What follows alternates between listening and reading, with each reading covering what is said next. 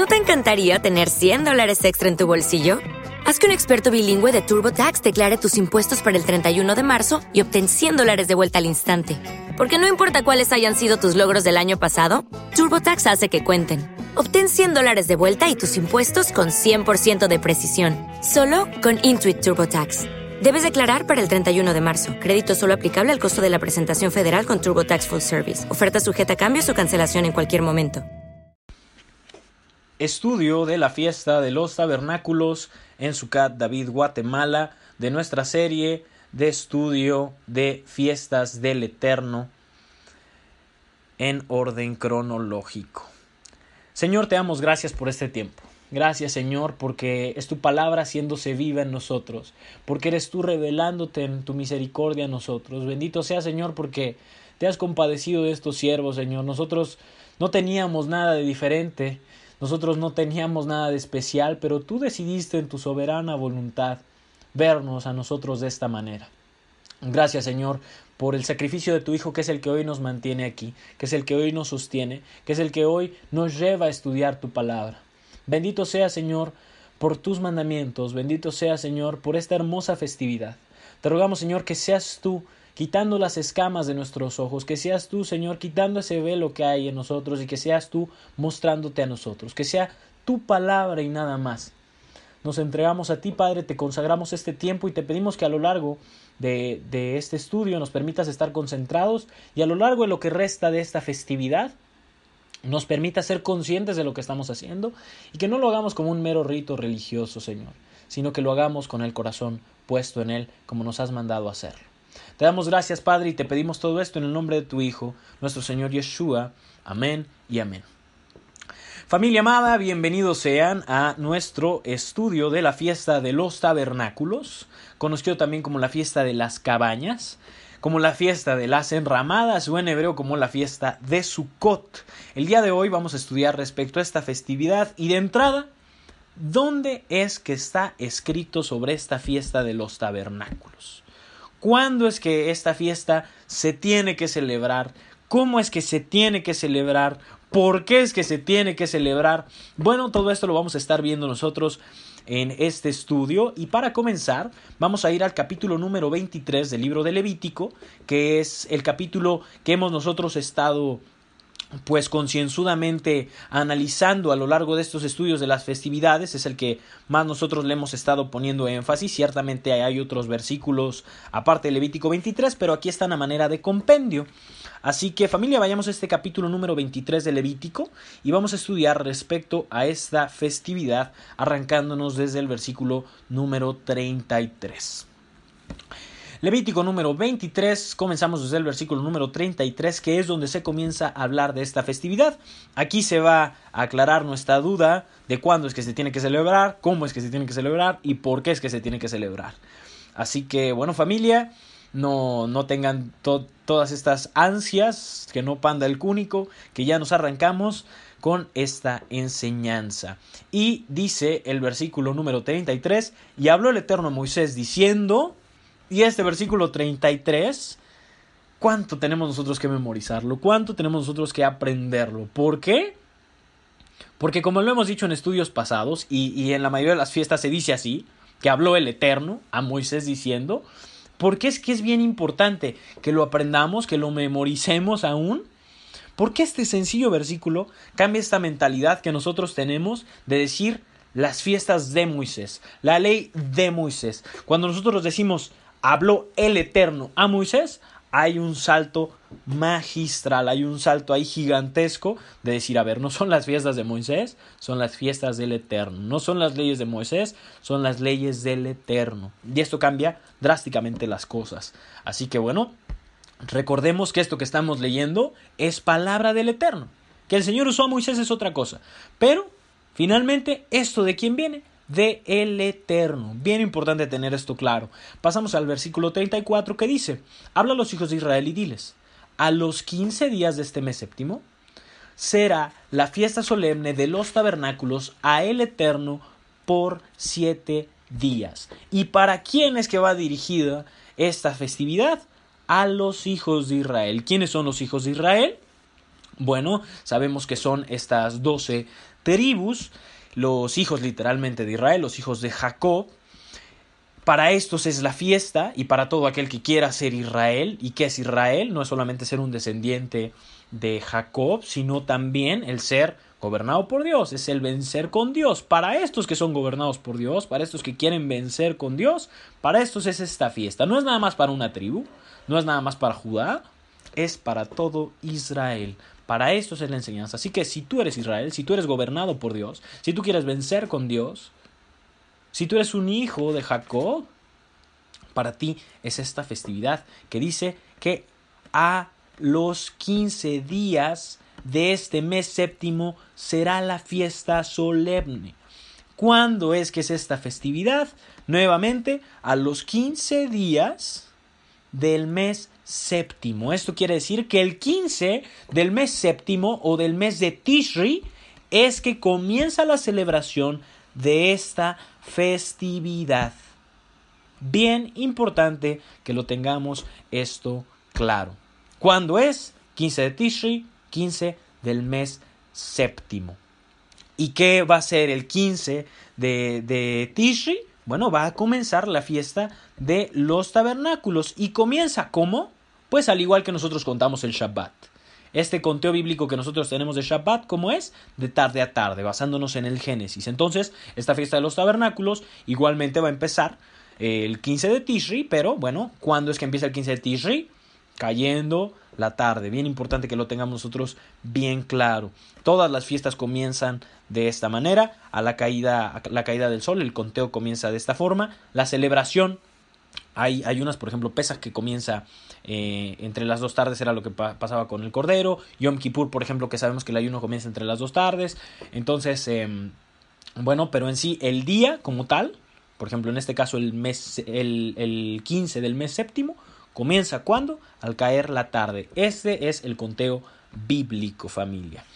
Y de este versículo, la fiesta adquiere el nombre. De este versículo 34 nosotros sabemos cómo es que se le llama esta fiesta y es que nosotros titulamos a, esta fiesta de esta manera. ¿Por qué? Porque dice que será la fiesta solemne de los tabernáculos. Esta es la fiesta de los tabernáculos. Y la palabra en hebreo que aparece para tabernáculos es la palabra Sukkot. Por esto es que usualmente vemos que esta fiesta se le llama Sukkot. Porque esta es la palabra que aparece en hebreo para tabernáculos. Y Sukkot es la palabra literalmente tabernáculos. En singular sería Sukkah que sería tabernáculo. La palabra suká se puede traducir, como lo acabamos de mencionar, como tabernáculo, se puede traducir también como cabaña, se puede traducir también como tienda, se puede traducir también como enramada. ¿De acuerdo? Esto es lo que significa suká. Entonces Sukkot puede ser la fiesta de los tabernáculos, la fiesta de las cabañas, la fiesta de las tiendas, la fiesta de las enramadas. Ambas están correctas. Y bueno, es a partir del 15 de Tishri, de este mes séptimo, que comienza la fiesta de los tabernáculos. Pero, ¿cuándo termina? ¿Cuándo es que termina esta fiesta? Bueno, aquí lo podemos nosotros ver. Y dice que esta fiesta dura siete días. ¿Siete días qué? Siete días bíblicos. Pero sigamos leyendo porque hay aquí un plus, no son solamente los siete días. Vamos a pasar ahora a el versículo número 35 que dice, el primer día habrá santa convocación, ningún trabajo de siervos haréis. ¿Cuáles son las palabras en hebreo que aparecen para santa convocación? Es la palabra mikra kodesh. Avara mikra kodesh el primer día, es decir, el 15 de Tishri. Y la instrucción específicamente de no hacer ningún trabajo de siervos y de tener santa convocación es para el primer día. ¿De acuerdo? El primer día es el día en que no se debe de hacer ningún trabajo de siervos y en que es esta santa convocación. Entonces, ya aquí encontramos el primer mandamiento para esta fiesta y es que es Shabbat. Es Shabbat porque no se puede trabajar en este día y porque se tiene que apartar este día. y en este día se tiene que descansar. Ojo, este mandamiento no es para los siete días, dice nada más para el primer día. Shabbat, el primer mandamiento para el primer día. ¿De acuerdo? Con todo lo que implica ser Shabbat, una fiesta apartada, un tiempo en el que no, no se puede trabajar, un tiempo que es dedicado al Señor. Y dice el versículo 36, siete días ofreceréis ofrenda encendida al Eterno. El octavo día tendréis santa convocación y ofreceréis ofrenda encendida al Eterno. Es fiesta. Ningún trabajo de siervos haréis. Y bueno, durante este periodo de siete días de celebración, el pueblo de Israel, pues como lo estamos viendo aquí, era mandado a ofrecer una ofrenda encendida al Eterno. Bien importante que, tengamos esto claro. Actualmente, ¿por qué no cumplimos esto? No ofrecemos ofrenda enseñada al Señor. No hay templo, no hay tabernáculo, entonces no lo, por ello no lo hacemos. Y aparte de esta ofrenda encendida de la que aquí se hace mención muy brevemente, vamos a ver de hecho más adelante qué ofrendas se hacían, pero también se ofrecían libaciones de agua. Estas libaciones de agua tienen un significado profético bien tremendo, que en su momento vamos a analizar con detalle. Y también se ofrecían 70 ofrendas adicionales. El significado de estas 70 ofrendas era una ofrenda por las 70 naciones. Bien, bien importante que tengamos esto claro. ¿Por qué? Porque gracias a esta ofrenda que vamos a ver y su significado es que vamos nosotros a empezar a agarrar forma de los simbolismos proféticos que tiene Sukkot. Se ofrecían 70 ofrendas adicionales en la fiesta de los tabernáculos. El significado de estas 70 ofrendas es tremendo. El significado también de las libaciones es tremendo. Pero aún las ofrendas tienen un simbolismo que es importante que conozcamos. Actualmente, ¿por qué nos las hacemos? Repetimos, no hay templo, no hay tabernáculo, entonces esto actualmente no nos compete. Es importante que sepamos. Es muy importante que lo sepamos, pero bueno, de momento no lo, no lo ejercemos. Entonces, bueno, en este versículo 36 eh, se afirma que son siete días de fiesta, lo que ya veíamos desde los versículos anteriores. El primero, como lo, vemos, es Shabbat. Y también vemos aquí otra mención. Este es el plus del que le hacía mención aparte de los siete días. Aquí se menciona un octavo día. Ya se mencionaron los, los siete días y ahora el octavo día tendréis santa convocación. El octavo día, familia, somos llamados a tener nosotros santa convocación, a no hacer ningún trabajo de siervos, como aquí lo estamos leyendo, ningún trabajo de siervos haréis. ¿Y esto qué nos quiere decir? Que el octavo día también es Shabbat. A este octavo día, en hebreo se le conoce como Shmini Atzeret, que viene a caer el 22 de Tishri. Y también otro dato que es importante que sepamos, el séptimo día de Sukkot, es decir, un día antes de Shmini Atzeret, es conocido como Oshana Y los días intermedios entre el primer día de Sukkot, que es Shabbat, y entre el octavo día de, de Sukkot, que es Shabbat, se les conoce como Hol Amoed. La palabra Hol puede traducirse como cotidiano. Y la palabra Moed, pues es un tiempo señalado. ¿Por qué es importante que conozcamos cómo se le conoce a los días intermedios entre Shabbat y Shabbat, entre el primer día y el octavo día? ¿Por qué razón es que es importante? Porque nos hace entender que sí, efectivamente, en los días intermedios se puede trabajar, porque no es Shabbat, son días cotidianos, son días comunes. Entonces, nos queda esto claro, pero son Hol, pero también son Moed. ¿Esto qué quiere decir? Que a pesar de que no es Shabbat, a pesar de que esto tiene un sentido diferente y que no es secular, ¿qué quiere decir? Que es un día especial. Entonces, no termina de ser secular totalmente, pero tampoco termina de ser un Shabbat. ¿Esto qué, qué lección nos da? Que a pesar de que nosotros vayamos a trabajar tal vez en estos días hábiles, ¿qué tiene que pasar? Pues nosotros tenemos que tener presente entre estos días de Moed, pues que es la fiesta, tener este, este sentido de, de, festividad presente, estar estudiando la palabra y bueno, no, no tomarlo como un día normal. Entonces, bueno familia, Ya nos quedó claro cuándo es que empieza la festividad de Sukkot, es el 15 de Tishri, por cuánto tiempo, por siete días, más el octavo día. Ya nos quedó claro que el primer mandamiento es el mandamiento de Shabbat el primer día y nos quedó claro que el octavo día también es Shabbat, este otro mandamiento.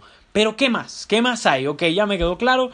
Primer y octavo día es Shabbat, días intermedios son también días especiales, eh, se ofrecía en la antigüedad eh, ofrenda, hay unas ofrendas ahí medio extrañas que tienen un simbolismo profético, pero ¿qué más? ¿Qué más? ¿Por qué tabernáculos? ¿Por qué, ¿Por qué la gente está ahí haciendo como enramadas? ¿Y por qué me dicen que tengo yo que acampar? ¿Sabes qué? Yo ya entendí lo de los siete días más el octavo, pero ¿por qué veo gente que está haciendo esto? ¿Tengo yo que hacer enramadas? ¿Tengo yo que hacer cabañas? ¿Tengo yo que habitar en ellas? Bueno, pues por algo se le llama así, ¿no? Por algo se le llama la fiesta de las cabañas. No es nada más por darle un título. Así que vamos a continuar leyendo. En el versículo 37 vamos a ver cómo dice.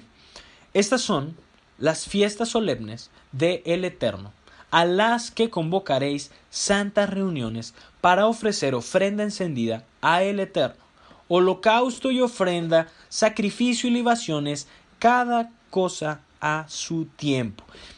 Y bueno, en este versículo 37 se hace una breve recapitulación de, de, las festividades, o sea, de que estas son las fiestas solemnes, y nosotros vemos el contexto, que ya lo hemos estado viendo en estudios de las fiestas anteriores, que, de que se habla en Levítico 23, no solamente es de Sukkot, se habla de todas las fiestas. Entonces, bueno, se hace esta recapitulación. ¿Por qué razón? Porque Sukkot es la última de las fiestas bíblicas. Es la última de las fiestas del calendario. Esto, familia, tampoco es coincidencia.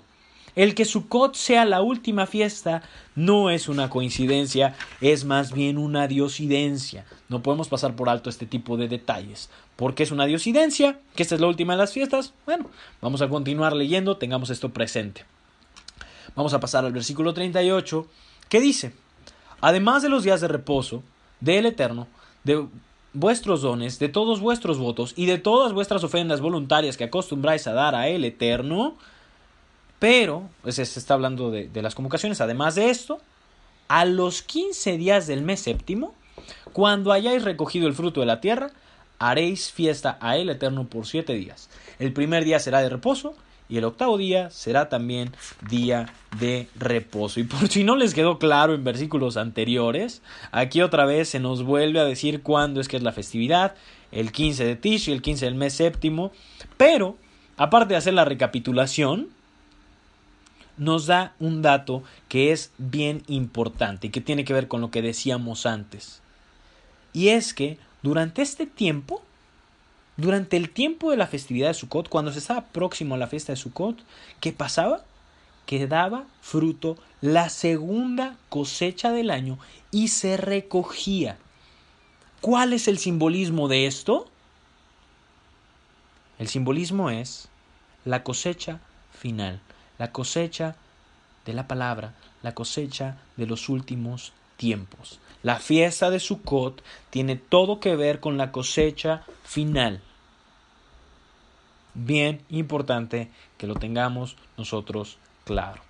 Y nuevamente, se nos menciona aquí, por siete días es que se tiene que hacer esta festividad. El primero es Shabbat, el séptimo se le conoce como Shana Gabá, el octavo también es Shabbat, se le conoce como Shmini Atzeret, y los días intermedios son Hol Amoed.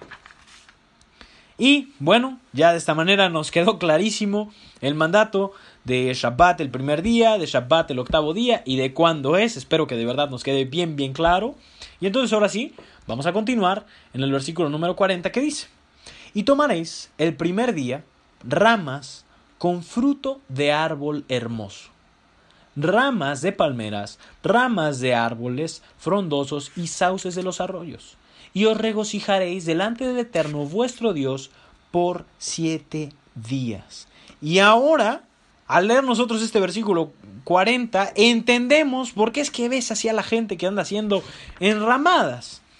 Y particularmente nuestros hermanos de Judá de este versículo 40 lo toman literalmente cada elemento que en este versículo 40 se menciona y a cada elemento ellos le han venido a dar un significado. La palabra propiamente no nos habla de ello, pero ellos le han dado este significado. El primer elemento que nosotros aquí vemos es fruto de árbol hermoso. Este fruto de árbol hermoso, ¿cuál es? ¿Cuál usan nuestros hermanos de Judá? Es conocido este fruto que parece un limón como etrog es una, una sidra, se parece mucho al limón, no es un limón, es un etrog. Y este es el que ellos usan como fruto del árbol hermoso. Y el otro, el segundo elemento que tienen son las ramas de palmeras. Estas ramas de palmera se les conoce en hebreo como lulav. ¿De acuerdo? El lulav. Y el otro elemento que nosotros vemos en ramas de árboles frondosos eh, son, eh, son ramas de, de mirto, eh, que se les conoce como hadas o hadas. Y el cuarto y último elemento son las, los sauces de los arroyos, que en hebreo se le conoce como ahnavá o ahnavá. Esto, bueno, pues son los sauces de, de, los arroyos y estos tienen un simbolismo. Ellos los utilizan, Sukkot con Sukkot. Vamos a verlos uno por uno su significado. Eh, de entrada, vámonos al etrog, que es este, este fruto de árbol hermoso. Y el etrog, ¿cuál es el simbolismo que le dan? Bueno, si nosotros vemos un etrog, eh, búsquenlo en internet, seguramente van a encontrar como que es, que es el etrog, si pueden comprarlo, compren, cómprenlo. ¿Qué es lo que pasa? Que el etrog huele bien, tiene un buen aroma. Y aparte de tener un buen aroma, tiene un buen sabor. ¿Qué es lo que esto representa? Representa a la persona que conoce de la Torah, es decir, que huele bien, que estudia Torah, que la conoce muy bien, y representa al que aplica la Torah, es decir, que sabe bien. El etrog nuevamente representa al que conoce la Torah, que huele bien, y al que aplica la Torah, que sabe bien. Este es el primer tipo de persona que representa el etrog. El segundo elemento que nosotros vemos es el lulav. El, el que nosotros vemos como ramas de palmeras. El lulav, ¿qué es lo que pasa con este elemento? Al no tener olor, pero su fruto saber bien, ¿qué es lo que viene a representar? A quienes estudian la Torah, pero no aplican la Torah no vive en la Torah. Y después del Lulav vemos nosotros a el Hadas, que son las ramas de árboles frondosos, este mirto, que no tiene sabor, pero tiene aroma. El Hadas que representa al que tiene aplicación de la Torah, pero no tiene estudio de la Torah.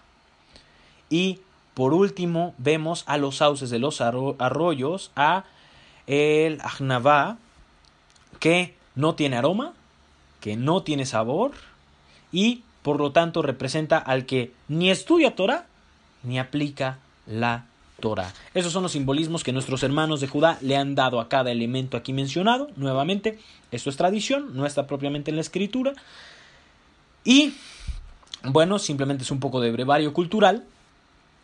Eh, estos son los elementos que ellos utilizan eh, al tomar este pasaje en su sentido literal. Y aparte de, estos elementos que tenemos nosotros que tener y el hacer nosotros nuestras enramadas, ya vimos estos elementos, ya vimos Shabbat, ya vimos cuánto tiempo, cómo.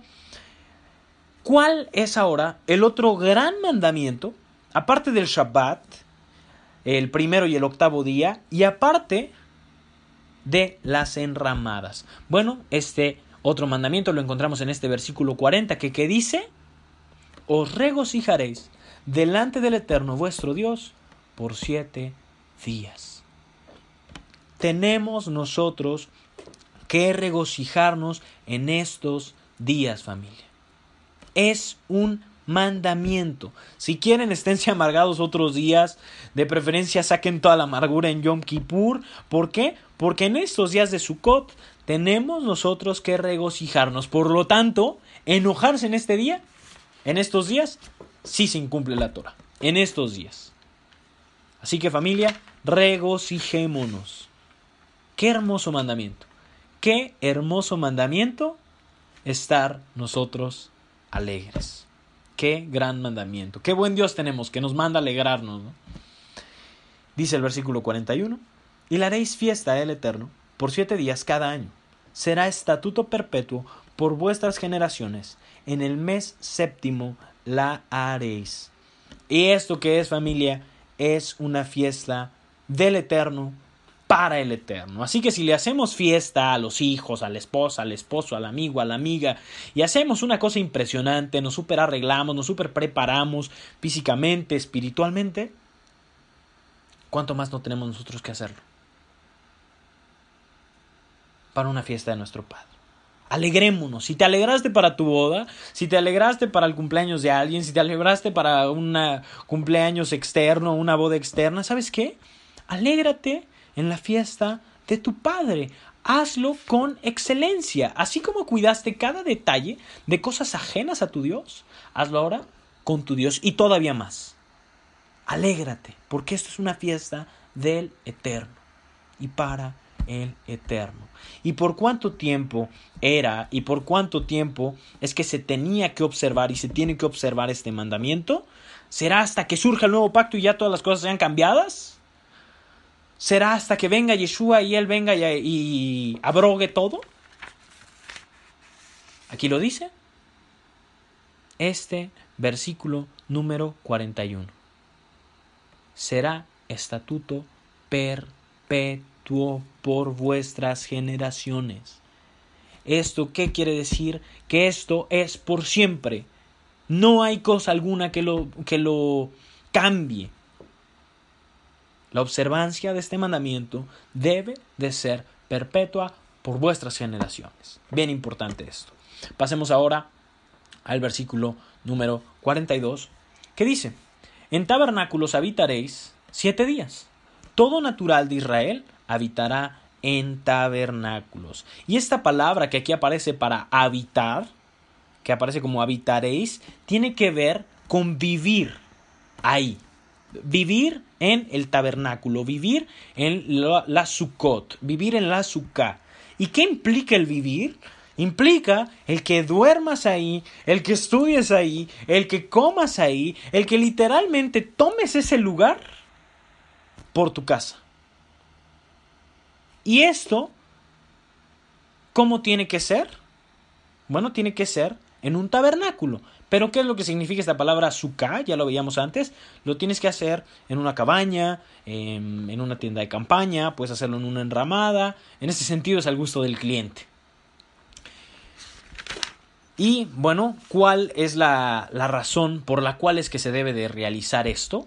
¿Por qué es que debemos de hacerlo? Ok, ya entendí, tengo que habitar en la azúcar, tengo que guardar Shabbat, primer día, octavo día, tengo que mantener un sentido espiritual estos días, un sentido, pues sí, de importancia de, de la festividad, recordarlo, es perpetuamente, entendí que es para Israel, tengo que tener mis enramadas. ¿Por qué lo tengo yo que hacer? ¿Por qué tengo yo que hacer esto? Bueno, dice el versículo 43, para que sepan vuestros descendientes que en tabernáculos hice yo habitar a los hijos de Israel cuando los saqué de la tierra de Egipto. Yo el Eterno, vuestro Dios. Versículo 44. Así habló Moisés a los hijos de Israel sobre las fiestas solemnes de Eterno. ¿Cuál es la razón de la observancia de esta fiesta? ¿Es nada más religiosamente ir y poner una enramada? ¿Es nada más irme a acampar? Los gringos tienen mucho la costumbre de acampar, entonces ellos guardan su cot. Hay muchos israelitas que no guardan nada, pero su cot sí lo guardan. ¿Es esto nada más? Simplemente ahí poner unas palmas y párale de contar y comer y, y dormir. No, no, no, no, no. No solamente esto. No es un mero acto religioso. Lo que tenemos nosotros que tener en nuestro corazón en este tiempo, lo que tenemos nosotros que recordar es que el pueblo de Israel anduvo alrededor de 40 años habitando en tabernáculos en el desierto. ¿Y por qué tenemos nosotros que recordarlo? También nada más así por recordar. No, tenemos que recordarlo para tener bien claro que aquí, en esta tierra, aquí, en este mundo, solamente estamos de paso. Y que prontamente, al igual que nuestros padres, vamos a llegar a la tierra de Israel. Pero mientras nosotros nos encontramos en este desierto, y el desierto que representa, el desierto justamente representa el, el exilio, nosotros vamos a ser sustentados, vamos a ser nosotros sostenidos por nuestro Creador. De igual manera como el pueblo de Israel lo fue a lo largo de esos 40 años. Así que familia, ¿cuál es la lección? No te encariñes con el mundo. No te encariñes ni aún con tu país. No te encariñes con el lugar en donde estás viviendo. No te encariñes con tu vida. Acuérdate que aquí solamente estás de paso, aquí solamente vas a estar un tiempo. ¿Cuánto máximo? No más de 120 años. Aquí solo estamos de paso, familia. ¿Por qué? Porque en la eternidad, la eternidad va a ser nuestra tierra. Y va a ser en nuestra tierra. Familia, preparemos un azúcar, en el sentido práctico de lo que aquí estamos viendo, pero preparemos también este tabernáculo interno, recordando todo esto, viviendo como que creemos esto. Preparemos nuestros corazones, nuestras mentes, así como lo hacemos durante el periodo de tiempo de la festividad de los panes sin levadura, que buscamos sacar toda la levadura de nosotros.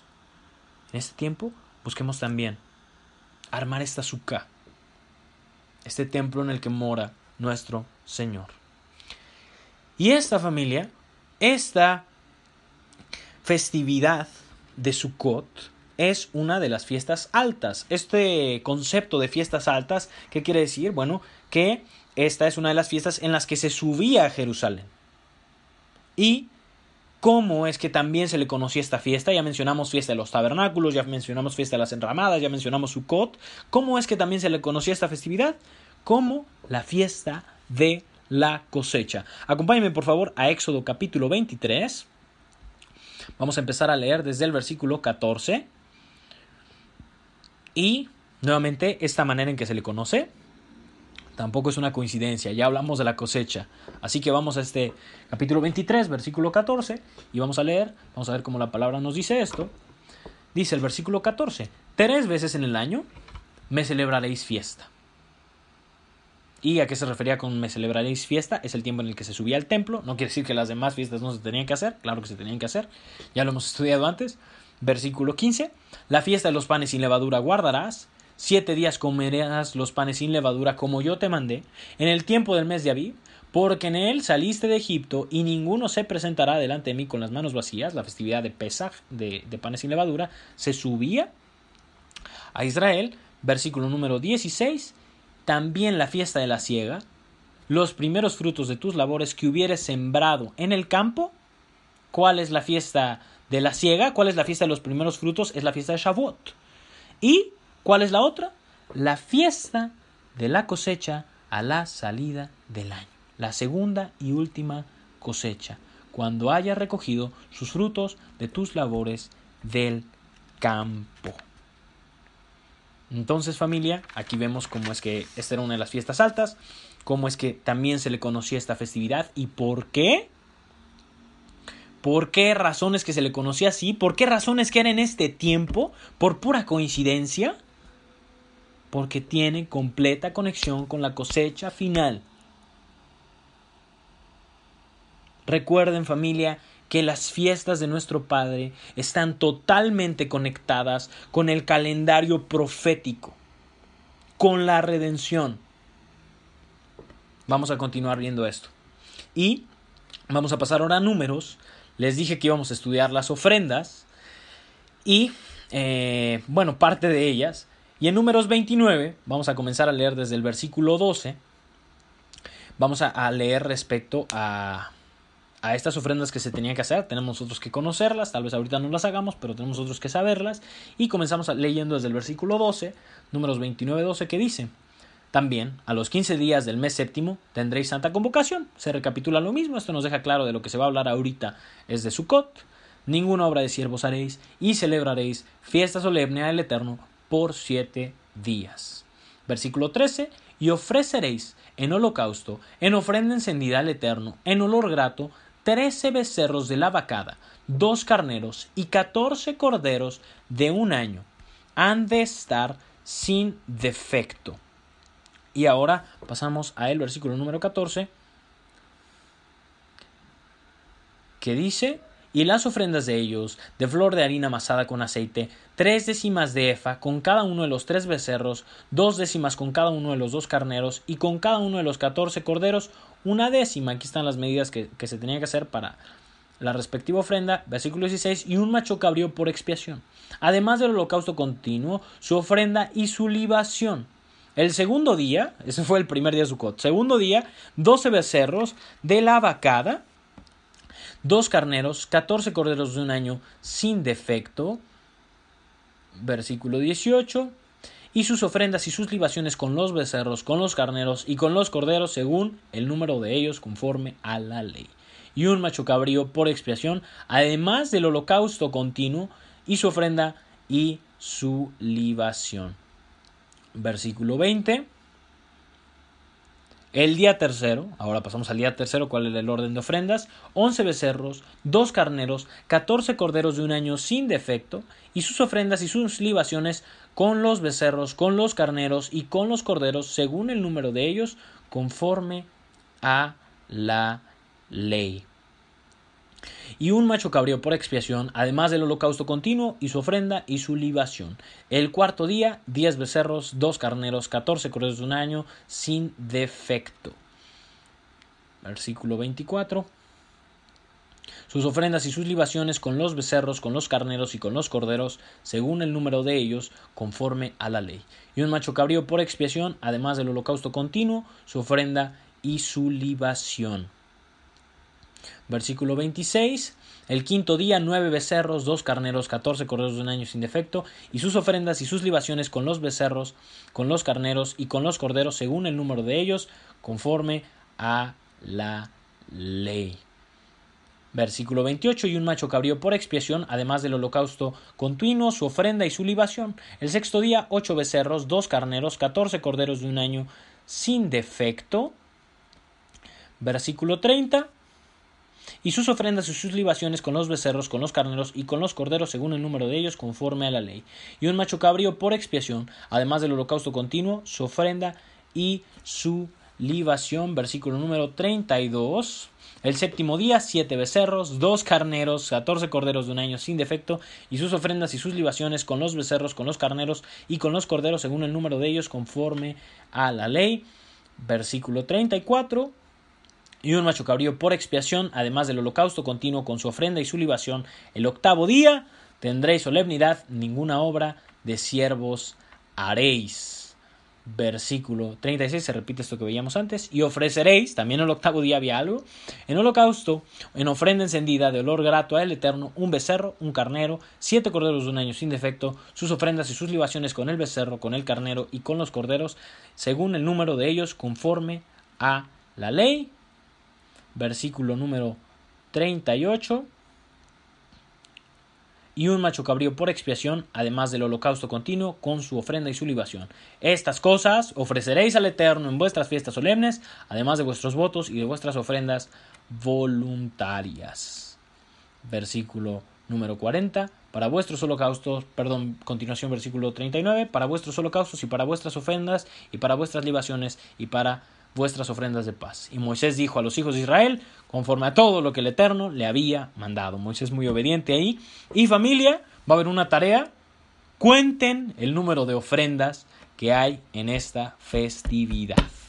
No nos vamos a entrar con detalle con, en todas estas ofrendas. Es una prédica bien completa. Pero bueno, se los dejo de tarea. Dios mediante pronto podamos tener la, explicación breve. Era importante que, por lo menos así por encimita pudiéramos conocer qué era lo que se hacía. Y bueno, aquí ya, ya leímos parte de las ofrendas que, que se debían de realizar en esta festividad de Sukkot. ¿Por qué razones que es importante que lo sepamos? Bueno, por, por historia y porque tiene una conexión espiritual bien, bien importante. ¿De acuerdo familia? es, es, bien importante que sepamos esto, que no nos lo pasemos, que no digamos, ah, no, pues es que una ofrenda aquí, una ofrenda allá. Cuenten, cuenten las ofrendas que hay. Y ya ustedes me van a decir si, si mejor nos lo hubiéramos pasado. Pero bueno, ahora familia, vamos a irnos a Deuteronomio, capítulo 16, y vamos a comenzar a leer desde el versículo 13, en donde vamos a recapitular lo que ya vimos en los versículos anteriores. En, Levítico y lo que veíamos en Números, por si, que, no, que, por si quedó duda, y es importante también que sepamos en dónde más es que está, y, y también veamos diferentes detalles que se mencionan que tienen mucho, mucha, mucha importancia. La fiesta solemne de los tabernáculos harás por siete días. Nuevamente, ya sabemos por cuánto tiempo es. Cuando hayas hecho la cosecha de tu era y de tu lagar. Nuevamente, en el tiempo de la cosecha está conectado. ¿Y qué es lo que tenemos que hacer? Te alegrarás en tus fiestas solemnes. Tú, tu hijo, tu hija, tu siervo, tu sierva y el levita, el extranjero, el huérfano y la viuda que viven en tus poblaciones. Tenemos que alegrarnos. Y miren cómo aquí se desglosa más este mandamiento de alegrarse. Tenemos que alegrarnos en este periodo de fiesta. Y no solamente en este periodo, en todas las fiestas, a excepción de Yom Kippur. Pero particularmente en esta se hace, se pone un énfasis bien tremendo. Cumplamos este mandamiento, familia. Y dice el versículo 15, siete días celebrarás fiesta solemne al Eterno tu Dios en el lugar que el Eterno escogiere, porque te habrá bendecido el Eterno tu Dios en todos tus frutos y en toda la obra de tus manos, y estarás verdaderamente alegre. Y vean este detalle de diferencia que aquí se hace. Y es que el Eterno justifica el por qué tenemos que guardar este mandamiento y nos garantiza que Él nos habrá bendecido en nuestros frutos. Y por lo tanto vamos a estar alegres nosotros. Por eso vamos a estar verdaderamente alegres. Y puede que hoy día tú no coseches, pero sin ser muy claros, alrededor de este año familia, es donde los negocios tienen muchísimo más flujo, como si estuviéramos hablando de que se heredó las cosechas a los negocios. Alrededor de este tiempo es que comienza la llamada temporada alta. Yo sé mucho esto porque en Cancún está muy marcada las temporadas altas, que son las temporadas donde hay más turismo y demás. Empieza en este tiempo, familia. Y en este tiempo es donde muchos reciben comisiones de los, del, año, del año pasado, que reciben sus aguinaldos. Vean, vean qué, qué extraña coincidencia. El Señor nos garantiza que Él nos bendice.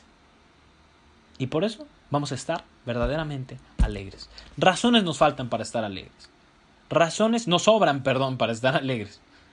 Nos sobran muchísimas. Una de ellas, ¿cuál es? Esta, que Él nos habrá bendecido. Y pasamos al versículo número 16, que dice, Tres veces cada año aparecerá todo varón tuyo delante del Eterno tu Dios en el lugar que él escogiere. En la fiesta solemne de los panes sin levadura, aquí se está hablando nuevamente de estas tres fiestas altas que veíamos ya en números. Eh, y ahora pasamos a, seguimos leyendo el versículo 16, perdón, que veíamos en Éxodo. Y en la fiesta solemne de las semanas, Shavuot, y en la fiesta solemne de los tabernáculos. Y ninguno se presentará delante del Eterno con las manos vacías. Por esto en este tiempo se acostumbra a ofrendar a el Señor se acostumbra a dar una ofrenda, como la muestra de esta gratitud. Y cada uno con la ofrenda de su mano, conforme a la bendición que el Eterno, tu Dios, te hubiere dado. Así que bueno, esto es algo que si el Señor nos ha bendecido, y estoy seguro que sí, tenemos que dar de gracia, porque es lo que hemos recibido. Y si tú hoy, al escuchar el libro de la ley, estás entendiendo quiero invitarte a que actúes al igual que actuó la generación de Esdras. Y para esto, quiero que me acompañes a Nehemías capítulo 8 y vamos a leer desde el versículo número 13. Este, este capítulo ya lo hemos estado estudiando en otras fiestas, pero aquí se sigue hablando de las festividades. ¿Qué dice? Bueno, pues nosotros antes de leer desde el versículo 13, ¿cuál es el contexto? Bueno, pues es que el pueblo de Israel había abandonado la Torah, la había dejado de guardar, literalmente la dejó ahí empolvándose, pero en el momento en que la encuentran nuevamente, Esdras lee la Torah y el pueblo comienza a oír y al escuchar la palabra de Dios que viene por el que viene viene al, al escucharla, viene al verla, viene esta fe y comienzan a aplicarla. Literalmente lo vimos en, en, la, en la fiesta de Yom Teruah. Literalmente. La comienzan a aplicar cuando empiezan a escucharla. Así que si tú dejaste de guardar la Torah, pero tú hoy la estás escuchando, ve y haz como esta generación hizo. ¿Cómo hizo? Vamos a comenzar a leer desde el versículo número 13 y entramos en contexto. Versículo 13. Al día siguiente se reunieron las cabezas de las familias de todo el pueblo, sacerdotes y levitas, a Esdras, el escriba, para entender las palabras de la ley.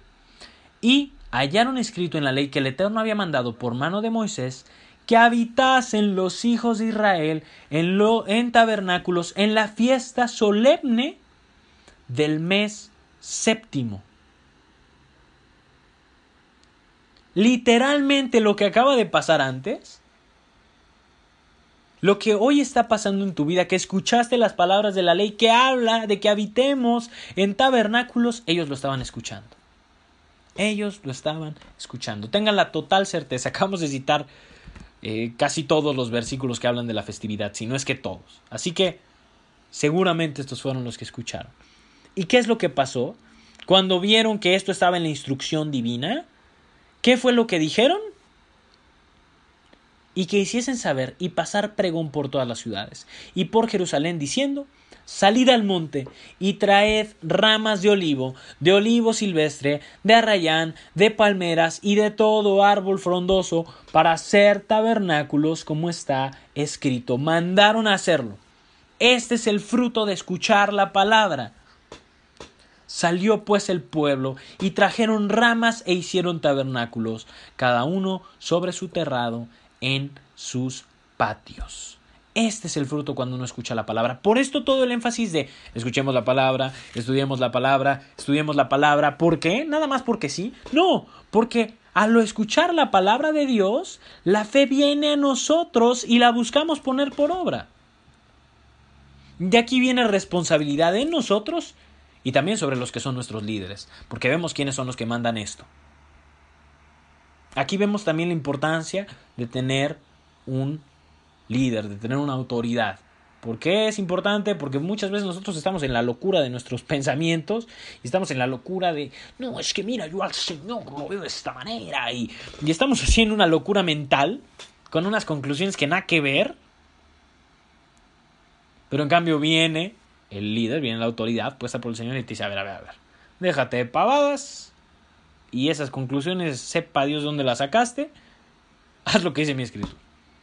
Por esto es importante tener autoridades, para que de alguna manera nos vayan canalizando, nos vayan canalizando y todo disparate que se nos pueda llegar a, a surgir, pues, pues sea justamente ubicado. Les recomiendo que por su crecimiento espiritual, eh, si no tienen una, una persona que les instruya de manera en práctica, eh, disipulándose en la escritura, la busquen, la tengan, para que esto pueda ocurrir así. Es bien importante que, que, lo tengamos. Aquí nuevamente vemos la importancia de esto. El pueblo no lo hubiera hecho si no fuera porque las autoridades lo están diciendo, o sea, están, están hablando, están ejerciendo las cosas. ¿Y qué es lo que pasa? ¿Qué hacen el pueblo? Bueno, obedece y va y trae ramas y hacen estos tabernáculos sobre su terrado en sus patios. De esta historia también tenemos mucho sustento de cómo es que se puede celebrar esta, esta fiesta, de, de por qué es que se hacen estas enramadas. Porque tú dirás, y bueno, ¿dónde dice que tiene que ser así? Bueno, aquí tenemos cierto sustento. Al igual que el sustento que veíamos antes, que se supone que tiene que ser como el pueblo de Israel estuvo en el desierto. Porque muchos vienen y te dicen, no, es que la azúcar tiene que ser literalmente cuadrada y tiene que tener tantos metros de longitud y tiene que tener una silla dentro y... A ver, a ver, a ver, a ver.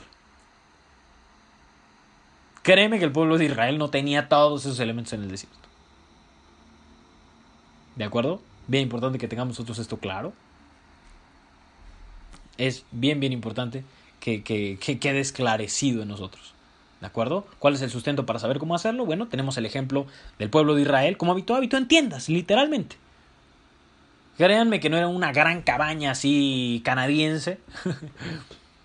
era una tienda porque se estaban moviendo constantemente. Y aquí también tenemos el ejemplo de cómo se hacían. Lo hacían en los patios de su casa. Por eso, un principio que, les comparto, que extraigo yo de nuestros hermanos de Judá, que es, te vas a mudar de casa, eh, ya sea porque vas a comprar una o la vas a rentar, asegúrate de que tenga un patio en el que puedas tú pues poner tu suka, ¿no? Para que no venga después la excusa de decir, no, es que yo no tengo en mi patio. Bueno, pues te lo recomiendo en, en este sentido. Es un principio muy bueno que verifiques antes de mudarte. Si verificamos mil y un tonterías, que no verifiquemos esto que es para cumplir un mandamiento, pues por supuesto que sí. ¿Y qué es lo que pasa? En los, en patios de la casa de Dios, ¿cuál es la casa de Dios? Estará el templo, en la plaza de la puerta de las aguas y en la plaza de la puerta de Efraín. Y toda la congregación que volvió a la cautividad hizo tabernáculos. Y en tabernáculos habitó, porque los días de José hijo de Nun hasta aquel día, versículo número 18, no habían hecho así los hijos de Israel y hubo alegría muy grande. Y este evento que pasó en tiempo de Esdras es una prefigura de lo que ha de acontecer cuando nosotros volvamos de la cautividad. ¿Qué es lo que vamos a hacer cuando termine eh, todo este merodeo? Cuando venga la redención, vamos a hacer Sukkot. Y va a haber alegría muy grande. ¿Cómo no va a haber alegría muy grande? Si por fin habrá venido nuestra redención. Versículo 18. Y leyó Esdras en el libro de la ley de Dios cada día, desde el primer día hasta el último, e hicieron la fiesta solemne por siete días. Y el octavo día fue de solemne asamblea según el rito. Lo guardaron a la perfección, tal como lo decía la escritura. Este es el fruto de la palabra. Así que, si tú no habías escuchado estas palabras, pero tú al escucharlas te das cuenta que esto es lo que Dios quiere de ti. Quiero invitarte a que hagas como esta generación, a que construyes, construyas tú tu suká, ya que te alegres, ya que habites en ella estos siete días más el octavo día. Esta familia es una fiesta profética. Si tú ahorita apenas estás cayendo en gracia, no digas, no, pues ya estoy a media, ya van en el segundo día, ya ahorita está empezando el tercero. No digas eso. Ve, ve y haz tu suká. Esta es una fiesta profética. Esta es una fiesta que va a marcar la cosecha de los últimos tiempos. ¿Y la cosecha de qué? De la mies. Lo que los sembradores han hecho a lo largo de los años, finalmente dará fruto final y vamos nosotros a ser convocados a ir a la boda. Esta es la boda. Estas son las bodas del Cordero, la festividad de Sukkot. Y en la cual nosotros vamos a consumar nuestro amor como novia con Yeshua, el novio. Y las naciones, los extranjeros, van a ser invitados a la consumación de la boda. Aquellos que no eran Israel pero quieran abrazar el pacto. Estarán como invitados. ¿Cuál es la prueba de que esto tiene un simbolismo profético? Bueno, vamos a Zacarías 14, vamos a leer desde el versículo número 16 que dice, y todos los que sobrevivieren de las naciones que vinieron contra Jerusalén, subirán de año en año para adorar al Rey, a el Eterno de los ejércitos. ¿Y cuál es lo que principalmente aquí se menciona? Y a celebrar la fiesta de los tabernáculos. Está hablando de las naciones. Y acontecerá que los de las familias de la tierra que no subieren a Jerusalén para adorar al Rey, el Eterno de los ejércitos, no vendrá sobre ellos lluvia. Versículo 18. Y si la familia de Egipto no subiere y no viniere, sobre ellos no habrá lluvia. vendrá la plaga con que el Eterno herirá a las naciones que no subieren a celebrar la fiesta de los tabernáculos. Esta será la pena del pecado de Egipto y del pecado de todas las naciones que no subieren para celebrar la fiesta de los tabernáculos. Hay una completa conexión profética de esta fiesta con la redención. Así que hoy tú tienes en tus manos esta decisión. Puedes venir a la boda como la novia o puedes venir como un extranjero invitado a ella. Y de esto de lo que estamos haciendo nosotros mención, habló Yeshua. Esta fiesta familia tiene total y absoluta conexión con Él. ¿Por qué? Porque es gracias a Yeshua que nosotros tenemos parte en la eternidad. Es gracias a que Él es el novio que murió, que podemos nosotros casarnos con Él. Es gracias a Yeshua que nuestra suká, que nuestro templo, que nuestro tabernáculo interno es limpio. Tiene un corazón de carne. Y que ahora puede habitar su espíritu. Todo gracias a Él. Y quiero que vayamos al capítulo 22 del el Evangelio de Mateo. Vamos a leer desde el versículo número 1 para que veamos cómo el Señor mismo nos reveló esto. Dice, respondiendo Jesús, les volvió a hablar en parábolas diciendo, el reino de los cielos es semejante a un rey que hizo fiesta de bodas a su hijo. ¿Quién es el rey que hace la fiesta? ¿Quién es? El Padre, el Creador de los cielos y de la tierra. ¿Y cuál es la fiesta que él hizo? Lo acabamos de leer. ¿Cuál es la fiesta solemne que le hizo? La fiesta de las bodas. La fiesta de Sukkot. ¿A quién se la hace? A Yeshua, el novio. ¿Qué es lo que pasa? Versículo número 3. Y envió a sus siervos a llamar a los convidados a las bodas, mas estos no quisieron venir. ¿Quiénes son los siervos? Tenemos los profetas, tenemos a, los patriarcas que llama a los convidados a venir a las bodas, pero ¿qué es lo que pasa? Que no quieren venir. ¿Quiénes son los convidados? a los que están invitados. Los llamó, pero no quieren venir. No quiere venir parte del pueblo de Israel. ¿Y qué es lo que pasa? Vuelve a enviar otros siervos, diciendo, ¿quiénes son estos siervos? Tenemos los patriarcas, tenemos los profetas, tenemos los apóstoles. Decida a los convidados. A ver, vuélveles a decir a, a mi pueblo, con el que yo hice el pacto, al que yo llamé, he aquí he preparado mi comida. Mis toros y animales engordados han sido muertos y todo está dispuesto venir a las, venir a las bodas. Ok, ya te hablé yo de que vengas a la boda, a ver, te voy a dar otra chance. Ya está todo, a ver si así se te antoja, ¿no? A ver, ya preparé todo. Versículo número 5. Mas ellos, sin hacer caso, se fueron uno a su labranza y otro a sus negocios. Y otros, tomando a los siervos, los afrentaron y los mataron. Qué fuertes declaraciones aquí. Nosotros estudiamos la historia y sabemos que, que, que muchos así otros estuvieron en este pecado de indiferencia, de a mí que me importa, me voy a la labranza, me voy a los negocios. Y también sabemos que muchos mataron a los siervos, mataron a los profetas, mataron a los apóstoles. La historia misma nos lo dicta, por lo que predicaban la palabra de nuestro Padre. ¿Qué es lo que pasa? Al oírlo el rey, ¿quién es el rey? El creador del universo, se enojó. Y enviando sus ejércitos destruyó a aquellos homicidas y quemó su ciudad. ¿Qué pasó en el año 70 después de Cristo? Literalmente Jerusalén fue quemada, fue incendiada.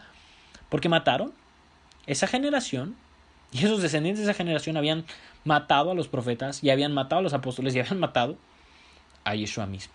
Entonces dijo a sus siervos, las bodas a la verdad están preparadas, mas los que fueron convidados no eran dignos. Muchos dentro del pueblo, como lo vemos en el mensaje de Juan el Bautista, no eran dignos, a pesar de que sí, eran Judá, eran simiente de Abraham, no eran dignos. No eran dignos. Ellos ya tenían la invitación. Ojo, sabemos que de Judá, de los que fueron convidados, no todos están en esta categoría. Hubieron un montón de judíos que creyeron en el Señor. Hubieron muchos de simiente que creyeron en el Señor. Habemos muchos de nosotros, descendientes de la casa de Efraín, que creemos en el Señor. Que sí venimos, que sí respondimos al llamado. Mas también hay otros que no eran dignos. Solamente un remanente.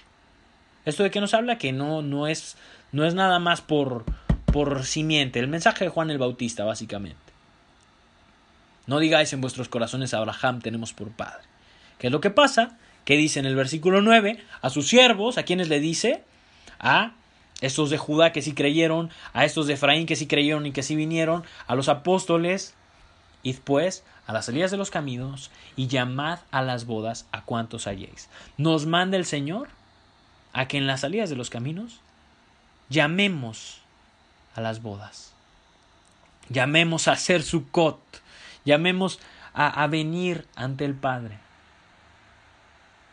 Y saliendo los siervos por los caminos, juntaron a todos los que hallaron, juntamente malos y buenos. Y las bodas fueron llenas de convidados. Seguramente más de algún otro descendiente de la casa de Efraín eh, viene gracias a esta invitación que se hace y también extranjeros extranjeros bien buenos y malos y son llenas las bodas del cordero de estos invitados de los que ya estaban del, del, remanente que sí creyó del pueblo pero también del, del extranjero. Bien claro que tengamos nosotros esto. Versículo número 11 y entró el rey para ver a los convidados el padre y vio allí a un hombre que no estaba vestido de boda. Ojo, de entre las naciones, de entre los extranjeros, va a haber muchos que no van a estar vestidos de boda. ¿Y cuál es el vestido de boda? ¿Cómo es que acostumbramos a vestirnos en Sukkot? O más bien yo casi todos los días. de blanco. Y el blanco representa la santidad. Lo vemos en Apocalipsis, las obras de los santos, el testimonio de Yeshua. Entonces estos extranjeros van a haber muchos que no van a tener la santidad, la kedusha, que es que cómo se, se extrae al guardar los mandamientos. Van a haber muchos extranjeros que sí, pero otros que no. ¿Y qué es lo que va a pasar? ¿Qué es lo que el rey les va a decir? Amigo, ¿cómo entraste aquí sin estar vestido de boda? Mas él enmudeció. Pero no todos los extranjeros, van a haber unos que sí van a estar vestidos de santidad. Extranjeros de hueso colorado. ¿Y cuáles son los extranjeros de hueso colorado? Que ya no serán más extranjeros de hueso colorado, serán los que abracen el pacto el pacto del Eterno, que crean en Yeshua, que guarden su testimonio, que guarden los mandamientos. Pero los que no lo hagan, ¿qué es lo que va a pasar con esto? Entonces el rey dijo a los que se servían, atadle de pies y manos y echadle en las tinieblas de afuera. Allí será el lloro y el crujir de dientes, porque muchos son llamados y pocos escogidos. Aquellos que no estén vestidos de santidad van a ser echados a las tinieblas. Necesitamos andar en santidad. Pero tú hoy eres invitado a estas bodas. Tú, descendiente de Efraín. Tú, extranjero, extranjero. Vuelve a casa. Ven estas bodas, pero ven vestido de pureza. Ven vestido de santidad. Ven por la sangre del Cordero. Practica su justicia como un fruto de que lo ha recibido para que no seas atado de pies y manos y seas echado fuera en las tinieblas. Ven a guardar su cot. La santidad viene de la mano con la observancia. De hecho, eso es la santidad de los mandamientos. Y un mandamiento es guardar esta fiesta de Sukkot. Gracias a nuestro Padre tenemos un comentario de este capítulo número 22. Esta parábola la tenemos muchísimo más desglosada y minuciosa. El, el comentario que hicimos hace algunos meses lo pueden encontrar en, en, nuestras redes, pero esta es la realidad. Muchos son llamados y pocos son escogidos. Dentro del pueblo mismo van a haber muchos que se van a extraviar. Como dijo Juan, ser sangre no es garantía. Muchos son llamados. A esto se le anuncia a muchos. Pero pocos responden ese llamado en los caminos, en las naciones. pocos son los que son escogidos, los que fueron escogidos desde antes de la fundación del mundo. Si tú hoy estás escuchando esto y tú eres movido a vivirlo, déjame decirte que tú eres llamado y que tú eres escogido. Ven, responde al llamado de tu Señor. Ven como la novia O ven si quieres como un extranjero. Pero guarda su santidad. Ven en santidad. Guarda sus mandamientos. Y quiero invitarte a que tú hoy seas esa novia. A que como invitado te vistas de santidad, a que practiques sus mandamientos, para que puedas permanecer en la boda. Quiero invitarte a que respondas tal como respondió el pueblo en tiempos de Esdras y abraces esta fiesta profética. Vengas y habites con tu Señor estos días y recuerdes que solamente estás aquí de paso y la boda oficial está próxima. Apocalipsis 19:6 dice sobre esto, y oí como la voz de una gran multitud, como el estruendo de muchas aguas y como la voz de grandes truenos que decía, Aleluya, porque el Señor nuestro Dios Todopoderoso reina. Gocémonos y alegrémoslo, alegrémonos y démosle gloria, porque han llegado las bodas del Cordero y su esposa se ha preparado. Prepárate como su esposa. Gózate, alégrate, dale gloria. Y a ella, a su esposa, se le ha concedido que se vista de lino fino, limpio y resplandeciente. ¿Y qué es esta santidad? ¿Qué es este lino fino? Porque el lino fino es las acciones justas de los santos. ¿Cuál es la justicia? ¿Qué fue lo que practicaron los santos? ¿Qué fue lo que practicó el santo? La Torah, los mandamientos. Y el ángel me dijo, escribe Bienaventurados los que son llamados a la cena de las bodas del Cordero. Y me dijo, estas son palabras verdaderas de Dios. Estos no son tradiciones, familia. Eres bienaventurado, eres sumamente gozoso, eres rey, si hoy tú estás siendo llamado por el Rey de Reyes a las bodas del Cordero, a guardar su cot, a venir en santidad. Estas son palabras de Dios, no es doctrina de hombre, no es una religión, haz como hizo Juan aquí. Yo me postré a sus pies para adorarle, y él me dijo, mira, no lo hagas. Yo soy consiervo tuyo y de tus hermanos que retienen el testimonio de Jesús. Adora a Dios, porque el testimonio de Jesús es el espíritu de la profecía. Ven hoy, póstrate, bueno, no, no hagas como Juan, póstrate más bien ante Jesús, ante Yeshua, ante Dios. Adórale, porque eres bienaventurado. Abraza este mandamiento. Prepárate en santidad, prepárate en pureza. Pues hemos de morar con Él eternamente. Pues esto tiene total conexión con nuestro Mesías, con su calendario profético. Llenémonos de pureza y abracemos este mandamiento como lo hicieron nuestros padres cuando escucharon el libro de la ley. Quiero invitarte a que el día de hoy te dirijas ante tu Dios, le adores, te sientas bienaventurado y le des gracias porque te llamó y porque te escogió. Y hoy te permite recibir este mensaje. No por ti, sino solamente por Él, sino solamente por su gracia, sino solamente por el Cordero. Es que hoy la novia, es que hoy nosotros estamos aquí. Vamos a orar. Padre amado, te damos gracias por el Cordero Yeshua.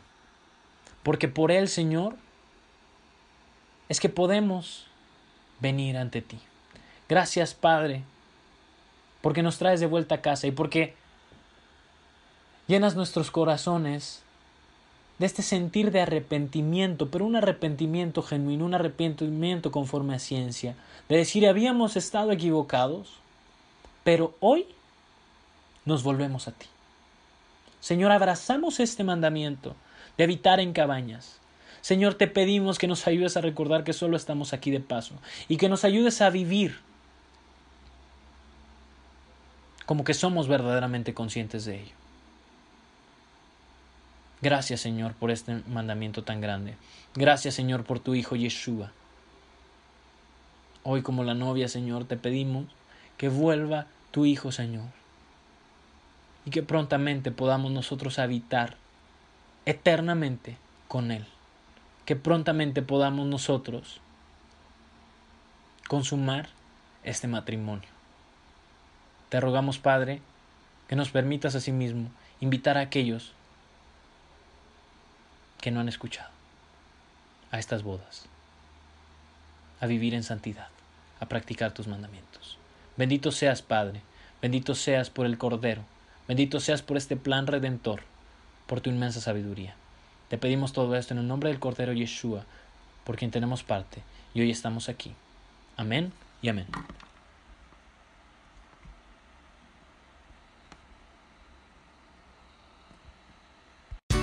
Here's a little known fact almost half of all waste generated in Montgomery County comes from businesses, organizations, and government facilities. Reducing the amount of waste in your workplace will have a positive impact on our environment.